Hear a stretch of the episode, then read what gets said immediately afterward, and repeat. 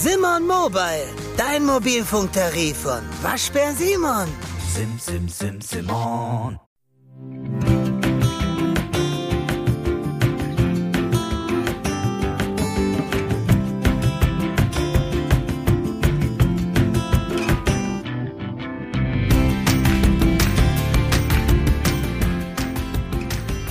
Entdecke Schweden zusammen mit Elchkuss.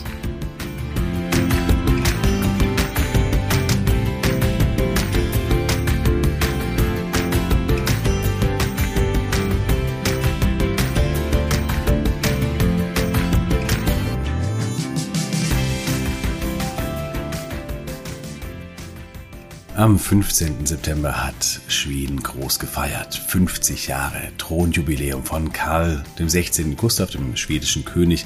50 Jahre, das hat davor noch kein anderer schwedischer König geschafft. Und es gab immerhin 73 andere schwedische Könige vor ihm. Also das ist schon eine beachtliche Leistung. Hat auch natürlich damit zu tun, dass als er am 15. September 1973 auf den Thron stieg, sein Großvater, der Vorgänger, verstarb an den Folgen einer Magenoperation, hat ein Magengeschwür, wurde operiert und ist dann an der Lungenentzündung gestorben. Der, ja, Vorteil in dicken, dicken Anführungszeichen für Karl den 16. Gustav war, dass sein Vater da bereits gestorben war. Bereits als der heutige König neun Monate alt war, starb der Vater in einem Flugzeugabsturz und deswegen konnte eben der Enkel dann direkt dem Großvater auf den Thron nachfolgen. Und das machte ihm auch dann ja, so eine lange Zeit auf dem Thron eben möglich. Also ein sehr trauriger Anlass, der dazu aber führte, dass heute eben Karl der 16. Gustav ein Rekordhalter ist. Ja, Schweden hat hier groß gefeiert, aber es gab noch ein anderes Jubiläum, ebenfalls ein 50-jähriges Jubiläum und das war schon Ende August ich habe das mal kurz erwähnt in einer Folge Ende August und habe da auch schon gesagt, dass es bald eine eigene Folge dazu geben wird. Und diesem Jubiläum, dem möchte ich mich heute widmen. Das ist nämlich das Stockholm-Syndrom. Und diese Geschichte hinter dem Stockholm-Syndrom, das ist eine sehr, sehr spannende und ja, um die geht es heute und dann auch in der Folge darum, ist das Stockholm-Syndrom eigentlich wirklich ein psychologisches Phänomen, eine psychologische Diagnose oder doch nur vielleicht von den Medien ein gehypter Begriff? Und ist er vielleicht sogar sexistisch? Das ist so eine Kritik, die er in den letzten Jahren bekommen hat, dieser Begriff. Ja, darum soll es heute gehen. Ich freue mich sehr, dass du dabei bist. Mein Name ist Jo von Elchkuss und wir legen los. Wir wandern 50 Jahre in der Zeit zurück und sind in Stockholm. Es ist der 23. August 1973, ein warmer Spätsommertag. Der Wahlkampf ist in vollem Gange. Regierungschef Olof Palme kämpft zum ersten Mal um seine Wiederwahl. Er wurde 1969 das erste Mal als Regierungschef gewählt und jetzt geht es eben um die Wiederwahl. Überall in Stockholm finden Wahlkampfveranstaltungen statt. Mitte September, also ungefähr genau jetzt vor 50 Jahren, da wird sich Olof Palme gerade so retten, denn die beiden Blöcke aus einerseits Sozialdemokraten und Linken und andererseits der Moderaten, dem Zentrum und der Volk partiert, die werden beide genau auf 175 Sitze im Parlament kommen. Dadurch kann Olof Palme Regierungschef bleiben, aber natürlich nur denkbar knapp. Die folgende Periode, Regierungsperiode, wird auch oft als die Losperiode bezeichnet, weil eben auch ganz viele Posten durch Los entschieden werden mussten, weil es eben keine eindeutigen Mehrheiten gab. Ja, zugleich an diesem 23. August hört man keine guten Nachrichten aus dem Königshaus, denn König Gustav VI. Adolf musste aufgrund eines Magengeschwürs operiert werden und befindet sich nun in äh, wirklich keinem guten Zustand im äh, Krankenhaus von Helsingborg.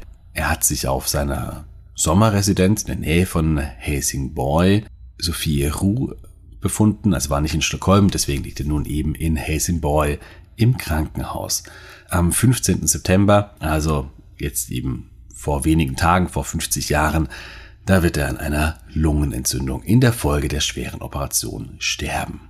Sein Enkel, der heutige König, wird eben der Nachfolger. Das ist nun alles 50 Jahre her.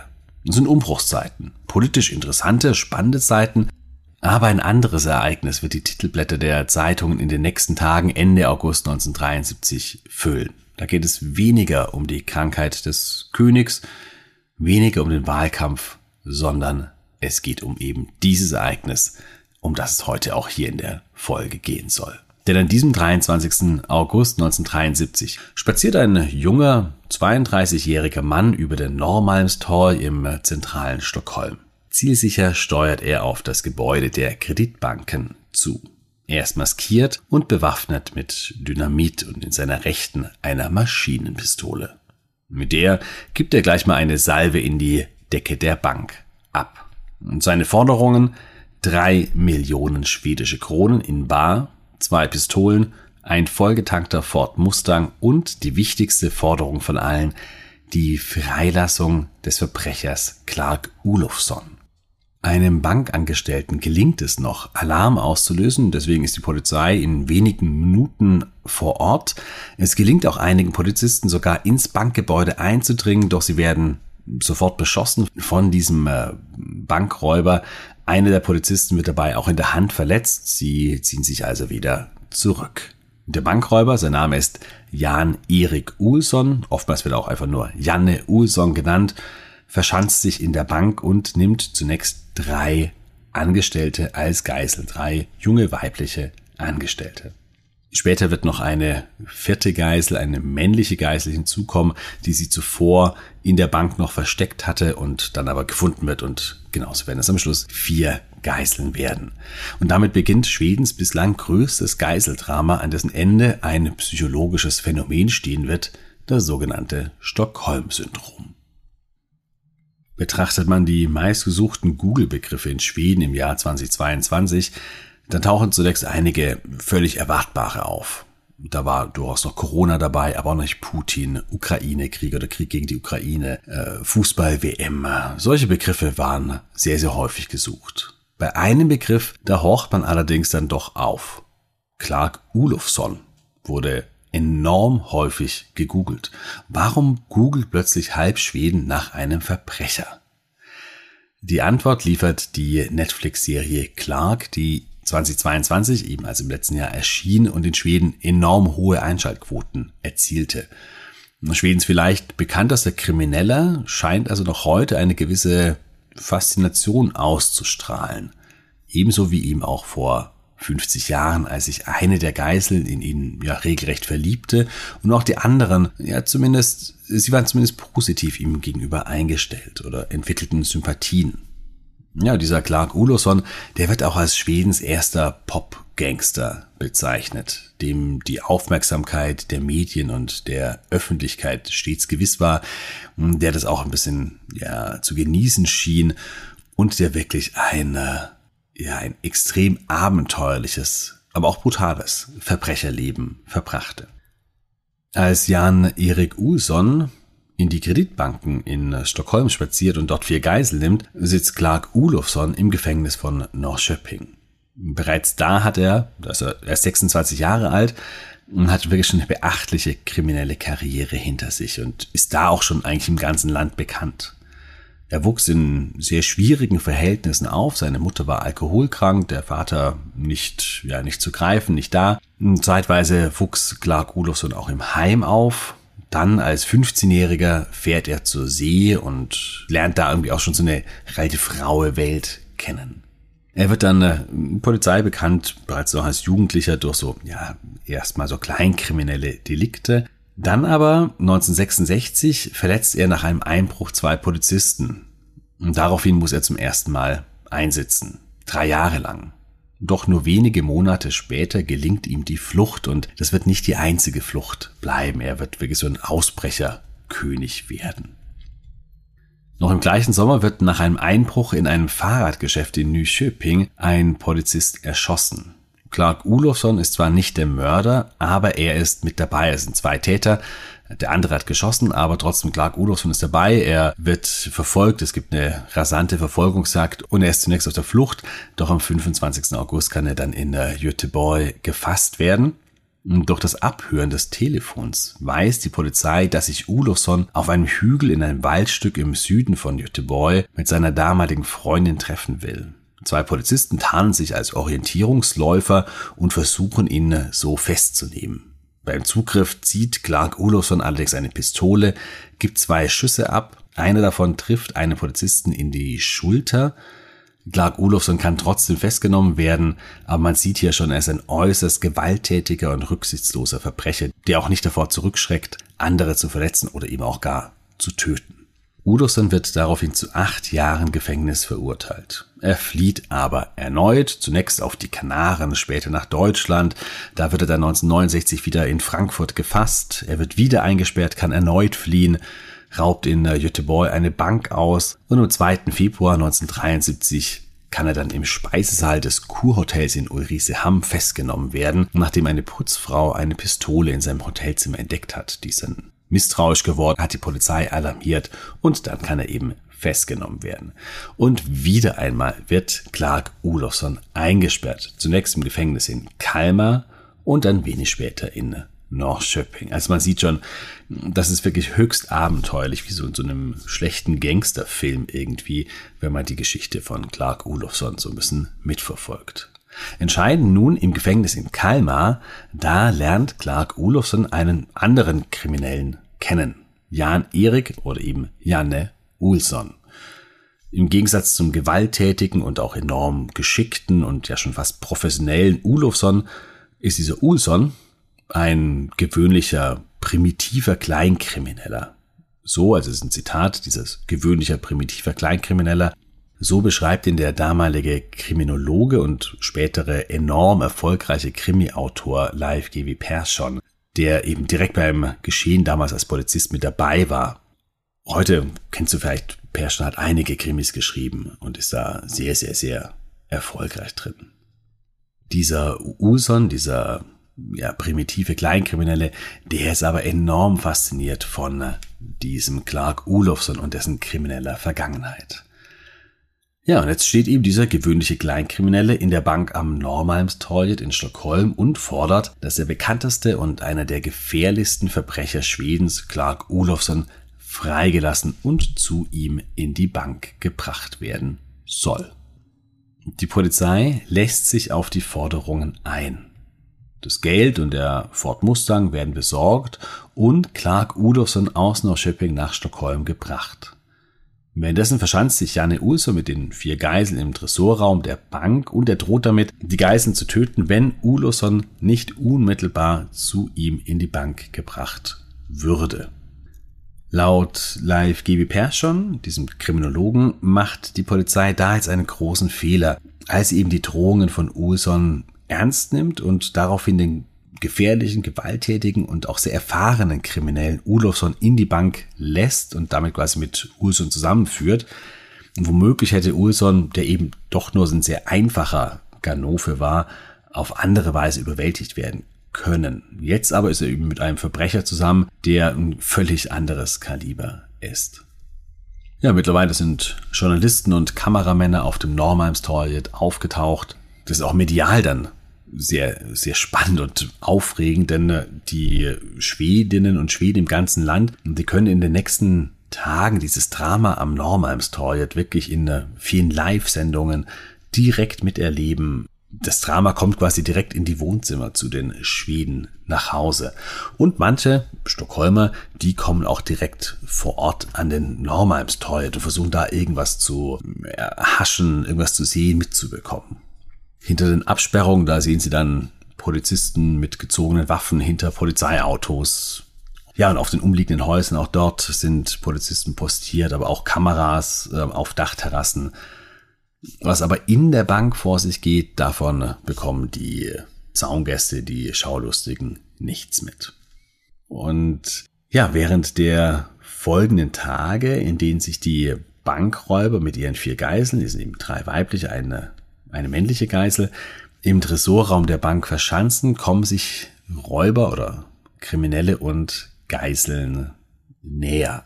Vor allem Clark Olofsson und die 23-jährige Christine Ehnmark. Wenn man der Serie Clark Glauben schenken mag, dann wird im Gewölbe der Bank nun Sangria getrunken und zu heftigen 70er Jahre Rock getanzt. Die Christine Enmark, die scheint sehr fasziniert von der Persönlichkeit des selbstbewussten Olufsson zu sein. Und es kommt da so zu einem Tête-à-Tête zwischen den beiden. Die kommen sich wirklich näher und ja, ja, Christine Enmark ist immer faszinierter von ihm. Auf die Initiative von Olufsson hin ruft sie auch bei Regierungschef Olof Palme an. Und dieses Gespräch, ein dreiviertelstündiges Gespräch, das wurde auch aufgenommen, teilweise sogar auch live gesendet. Da sagt sie Sätze wie, ich vertraue dem Bankräuber und ich vertraue Clark. Weißt du, also weißt du, Olaf Palme, was er tut? Er streichelt mir über die Wange.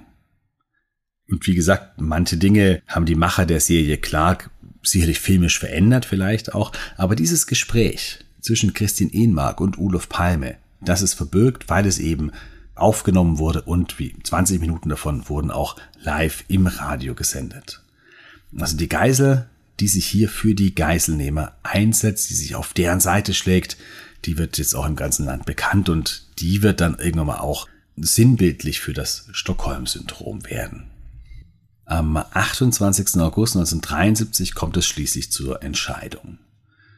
Die Polizei hat ein Loch durch die Decke in den Tresorraum gebohrt, durch das sie Tränengas einströmen lassen will. Die im Gewölbe kriegen das natürlich mit, es wird tagelang gebohrt, das sind ja dicke, dicke feste Mauern, es wird tagelang gebohrt und Ulsen und Ulofsson, die beiden Kriminellen, die drohen auch, wenn ihr Gas dort einlasst, also die befürchten also auch, dass es genauso kommen wird, dass hier Gas eingelassen werden soll. Wenn ihr Gas einlasst, dann töten wir alle Geiseln. Und kurzzeitig legen sie sogar zwei Geiseln Stricke um den Hals, sodass die sich selber strangulieren würden, in dem Fall, dass die Polizei zum Beispiel irgendein einschläferndes Gas einlassen würde. Auch schießt Urson zweimal durch das Loch nach oben und trifft einmal dabei auch einen Polizisten in Hand und Gesicht. Das heißt, es wird hier wirklich ja, sehr, sehr hitzig und sehr angespannt. Wohl rufen die Geiseln auch, während gebohrt wird, hört auf mit Bohren, lasst das Bohren sein. Also auch hier scheint es so, als würden sich die Geiseln auf die Seite der Geiselnehmer stellen. Draußen haben wir dessen zahllose Journalisten Position bezogen. Sie sitzen auf den umliegenden Hausdächern hinter Büschen und Mauern und versuchen da irgendwie so in Deckung zu gehen, falls es irgendwelche, ja, falls es eine Schießerei geben könnte. Alles erwartet dann ein großes Finale. Aber das Finale fällt gar nicht so gewaltig aus. Die Polizei lässt trotz der Warnung der Kriminellen Tränengas in den Tresorraum ein. Janne Urson gibt eigentlich mehr oder weniger direkt auf. Clark Olofsson ebenfalls wenig später. Alle vier Geiseln werden befreit. Die Polizei fordert, dass zunächst die Geiseln rauskommen sollen und danach die Geiselnehmer. Die Geiselnehmer haben dabei Angst natürlich dann, dass sie dann vielleicht irgendwie beschossen werden könnten von der Polizei. Und die Geiseln schützen nun in gewisser Weise die Geiselnehmer, weil sie sagen, nein, wir kommen alle gemeinsam nach draußen.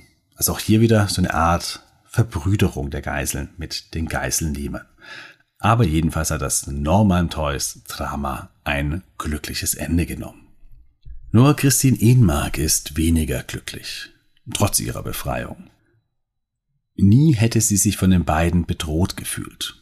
Angst habe sie nur gehabt wegen der Polizei und deren Agieren.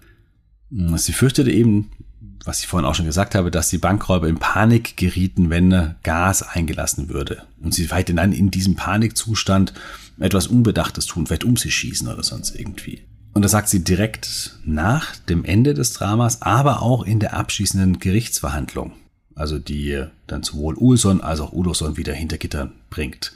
Und auch da wiederholt sie diese Version. Das heißt, es ist nicht nur so eine erste Reaktion, so eine Stresssituation vielleicht auch, die gerade überwunden ist, sondern eben auch mit mehreren Tagen, Wochen Abstand wiederholt sie genau die gleiche Version.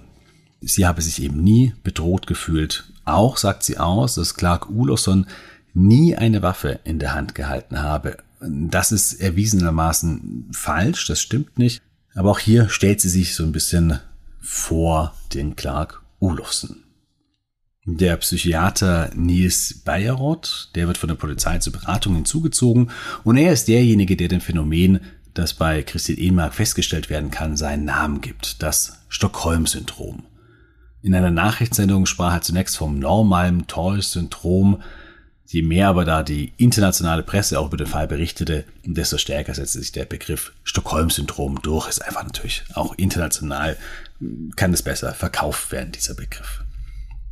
Und gemeint ist damit eben dieses psychologische Phänomen, dass eine Geisel oder ein Kidnappingsopfer Sympathien für den oder für die Täter entwickelt und dann die Täter auch vor der Polizei verteidigt. Und aus der Solidarität kann sogar Mithilfe werden, wenn die Opfer den Tätern sogar helfen, zum Beispiel ihre Ziele zu erreichen oder indem sie die Flucht ermöglichen. Auch bei Christine Ehnmark ist dies der Fall. Im Gespräch mit Udolf Palme wirbt sie zum Beispiel darum, dass man Udolfsson und Ulsson doch einfach im gelieferten Ford Mustang davonfahren lassen solle. Und sie bietet sich sogar an, mit den beiden mitzufahren. Und später wird sie auch sagen, jag är inte det minsta rätt för Clark och den andra killen. Jag är rätt för polisen. Also ich habe nicht das kleinste bisschen Angst vor Clark und vor diesem anderen äh, Jungen, der da mit dabei ist, sondern ich habe Angst vor der Polizei. Ja, neu sind die Gedanken des Psychiaters Bayrott nicht. Schon zuvor gibt es ähnliche Theorien, die alle eigentlich auf Sigmund Freud zurückgehen, der auch schon so ein Phänomen beschrieben hat, dass sich Menschen mit dem Aggressor identifizieren können und da so Sympathien auf oder eine Verbindung aufbauen können. Das sei quasi auch so ein Mechanismus, um und ein Versuch, Kontrolle über den Aggressor zu bekommen, indem man quasi äh, mit ihm sympathisiert. Das heißt, da gibt es schon Theorien im Vorfeld, aber jetzt erst durch das Geiseldrama in Stockholm wird das Phänomen auch wirklich berühmt und wird im medial auch sehr stark aufbereitet. Zum Beispiel gibt es dann nur wenige Zeit später in den USA einen Fall, der das psychologische Phänomen eindeutig zu bestätigen scheint. Patty Hears, die Tochter eines steinreichen Zeitungsmoguls, wird entführt. Später wird sie verurteilt, weil sie zusammen mit den Entführern Banken ausraubte. Also wo die wirklich gemeinsame Sache dann auch machten. Blickt man jetzt aber in die Forschungsliteratur, findet sich herzlich wenig zum Stockholm-Syndrom. Forscher gehen nicht davon aus, oder die meisten Forscher zumindest, dass es sich beim Stockholm-Syndrom tatsächlich um, um eine wirkliche Diagnose handelt. Also auch eine Diagnose, die man dann irgendwie auch mit der Therapie heilen könnte. Und vielmehr sei es so ein medial aufgeblasenes Phänomen, das zwar durch das ein oder andere Mal vorkommt, aber dass das immer nur Einzelfälle sind. Heute würde man eher die Diagnose eines posttraumatischen Stresssyndroms stellen, der so ein Überbegriff ist für verschiedene Formen von Traumata, die auch höchst unterschiedliche Reaktionen hervorrufen können, unter anderem eben auch den Aufbau von Sympathie dem Aggressor gegenüber. Kritik am Stockholm-Syndrom erscheint aber noch grundsätzlicher. In äh, späteren Interviews sagten einige der Geiseln vom Normal Toys Drama aus, dass sie keineswegs Sympathien für die Täter empfanden, dass sie aber sehr wohl Angst aufgrund des Agierens der Polizei hatten und sie beispielsweise deswegen dann auch darum gebeten hatten, dass die Polizei aufhören solle, das Loch in die Decke zu bohren. Also die Angst, dadurch zu Schaden oder vielleicht sogar zu Tode zu kommen, weil die Geiselnehmer dann einfach um sie schießen könnten, beispielsweise, die führte dazu, dass sie sich auf die Seite der Täter schlugen. Das war also eher eine Überlebensstrategie. Kein irgendwie, ich habe jetzt irgendwie Sympathien und mag die und äh, will sie beschützen, diese Geiselnehmer, sondern einfach, ich will überleben. Dass das so der einfache Hintergrund ist. Aber die Kritik geht noch weiter. 2019 kommt ein Buch heraus von der Australierin Jess Hill, geschrieben. See What You Made Me Do heißt das. Und hier ja, macht sie das Stockholm-Syndrom regelrecht nieder. Sie bezeichnet es als sexistisch und frauenfeindlich. Und zwar ist der Gedankengang folgender, dass in den meisten Fällen ist es immer so, dass die Täter die Männer sind und die Opfer eigentlich die Frauen. Wenn es aber, wie beim Stockholm-Syndrom, dann die Reaktion des Opfers, in dem Fall der Frau oder der Frauen, untersucht wird und dann auch wie die agieren und wie sie sich schützend vor die Täter stellen. Und da wird so ein bisschen die Schuld oder die Verantwortung für das Geschehen, der Fokus auf die Frau gerichtet, obwohl sie eindeutig Opfer sind und nur irgendwie versuchen zu überleben, irgendwelche Strategien anzuwenden, zu überleben, werden sie plötzlich ja, zu so einer Art Mittäter. Und dass das letztendlich extrem, ja auch frauenfeindlich sei, so eben die Theorie von Chess Hill. Und das wird so ein bisschen auch von der Geisel Ehenmark bestätigt. Die schreibt 2015 eine Autobiografie und da sagt sie auch, jag var inte sjuk. Jag var inte drabbad syndrom. Alla människor som kämpat för sina liv hade handlat på samma sätt som jag. Also ich war nicht krank und ich war nicht irgendwie von einem Syndrom befallen. Alle Menschen, die für ihr Leben kämpften, die hätten genauso gehandelt, wie ich gehandelt habe. Und hier in dem Buch, da beschreibt sie auch nochmal, dass eben keine Hoffnung auf Hilfe von außen sah, sondern dass sie wirklich das Agieren der Polizei als Gefährdung der Situation wahrgenommen hat. In dem Buch wird auch das Gespräch mit Olof Palme zitiert. Also diese 45 Minuten, das wird in Gänze auch zitiert. Und der hat sie immer wieder auch gefragt, warum sie die beiden Täter nicht einfach bitte, dass sie sie gehen lassen sollen. Und dann wird die Verantwortung plötzlich auch hier durch Olof Palme dem Opfer zugeschoben. Mach doch einfach. Frag doch einfach, lass mich gehen. Und das ist eben der Punkt, wo Chess hier sagt, das ist sexistisch und frauenfeindlich. Im äh, Fall von Clark Olofsson und Christin Ehnmark ist der Fall dann aber doch noch etwas komplizierter. Denn, nachdem sie das Drama überlebt hat, hätte sie sich ja auch von Olofsson einfach distanzieren können was sie aber nicht tat. Im Gegenteil, die beiden schreiben sich Briefe und es entwickelt sich nach und nach eine Beziehung zwischen beiden. Christine Ehnmark wird sogar von Clark Olofsson schwanger, verliert das Kind aber später, aber trotzdem, sie wird schwanger von ihm. Und das heißt, auch deutlich nach dem Moment, wo sie um ihr Überleben kämpfte, hat sie dann eben deutlich Sympathien für den Täter entwickelt. Und das heißt, hier ist es wirklich ein sehr, sehr komplizierter Fall. Aber wie gesagt, heute ist das Stockholm-Syndrom ja, der Begriff steht doch relativ stark in der Kritik, wird in psychologischen Zusammenhängen so auch eigentlich kaum oder gar nicht verwendet und muss wahrscheinlich auch eben auch so ein bisschen überdacht werden. Ja, wie ging es weiter nun für Clark Olofsson und Janne Ulsson? Clark Olofsson, der lernt nicht dazu. Der setzt seine kriminelle Karriere fort und da könnte man wahrscheinlich noch weitere Serien draus produzieren. 1975 gelingt ihm schon wieder die Flucht aus dem Gefängnis in Norrköping. In Kopenhagen raubt er daraufhin eine Bank aus, flieht abenteuerlich nach Südfrankreich und von dort mit einem Segelboot übers Mittelmeer hinaus auf den Atlantik bis zu den Azoren, von dort dann nach Irland weiter, schließlich kommt er irgendwie nach Belgien, da kommt ihm die Polizei aber auf die Schliche, möchte ihn verhaften, es gelingt ihm aber, sich da wirklich schießen der Verhaftung zu entziehen. Irgendwie schafft er es dann in einen Zug nach Westdeutschland. Dort trifft er auf die damals 19-jährige Belgierin Mareike, jetzt spreche den Namen wahrscheinlich falsch aus, de Muink. Und die wird er später auch heiraten. 1976 raubt er in Göteborg eine Bank aus. Er beutet dabei fast eine Million schwedischer Kronen. Das ist der größte Bankraub bis dahin in der gesamten schwedischen Geschichte. Auch da nimmt er wieder zwei Geiseln, kann aber wenig später gefasst werden. Wieder sitzt er ein, wieder flieht er, wieder wird er gefangen genommen. Anfang der 1980er Jahre kommt er dann frei und zieht nach Belgien zu seiner Frau. Bald ist er dabei im Drogenschmuggel aktiv, er kommt erneut in Haft und dann wird er erneut freigelassen, ist dann im Kunstraub in, im Modernen Museum in Stockholm beteiligt. Später kommen weitere Drogendelikte dazu. Bis 2018 sitzt er in Belgien in Haft. Also man sieht, es geht wirklich nahtlos und endlos so weiter. Nach seiner Entlassung 2018, da zieht er zurück nach Schweden und da lebt er auch heute noch mittlerweile. Ein alter Mann. Bereut hat er aber ganz sicher nichts. In einem Interview mit SWT, also im schwedischen Fernsehen, im Jahr 2021 sagte er, dass er plant, wieder in die Kriminalität zu gehen, dass er auch schon gewisse Pläne habe. Und zudem zeigt er wirklich eine seltsame Ansicht, dass es moralisch vollkommen in Ordnung sei, anderen Gewalt anzutun. Jeder Mensch dürfe das ganz frei für sich selbst bestimmen. Und das ist dann doch etwas seltsam und Einsicht sieht sicher auch anders aus. Für den Kleinkriminellen Janne Ulsson geht es nach dem Geiseldrama von Stockholm für sieben Jahre ins Gefängnis. Er kommt dann wieder frei, betätigt sich als Autohändler. 1996 wird er aber angeklagt, weil er irgendwie wirtschaftlich wohl betrogen hat. Bevor er aber festgenommen wird, setzt er sich nach Thailand ab, kommt zehn Jahre später zurück, stellt sich dann auch der Polizei, wird aber nicht mehr angeklagt, weil eben schon zu viel Zeit vergangen ist.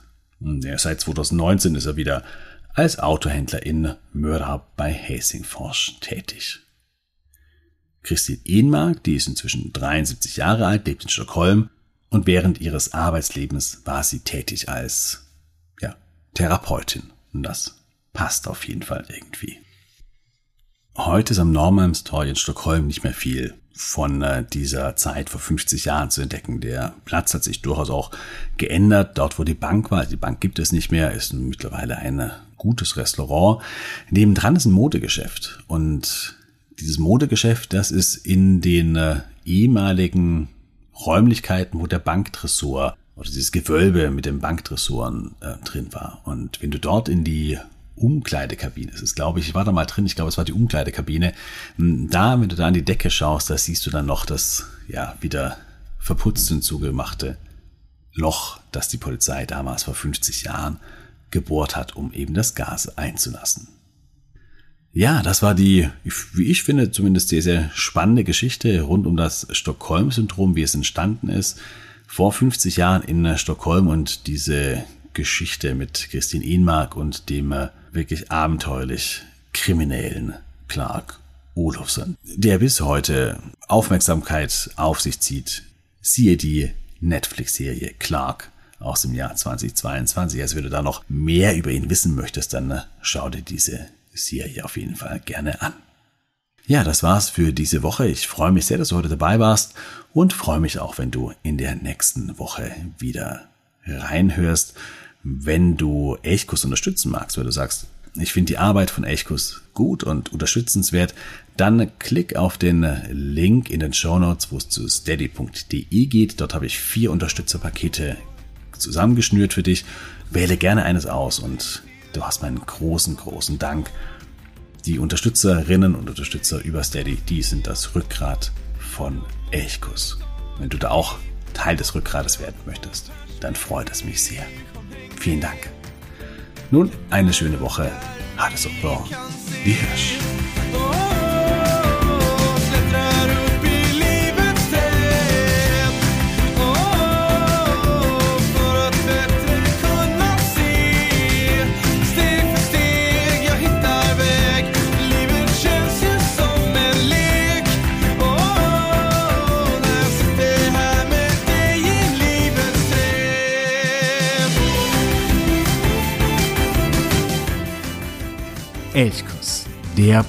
Podcast für Schweden.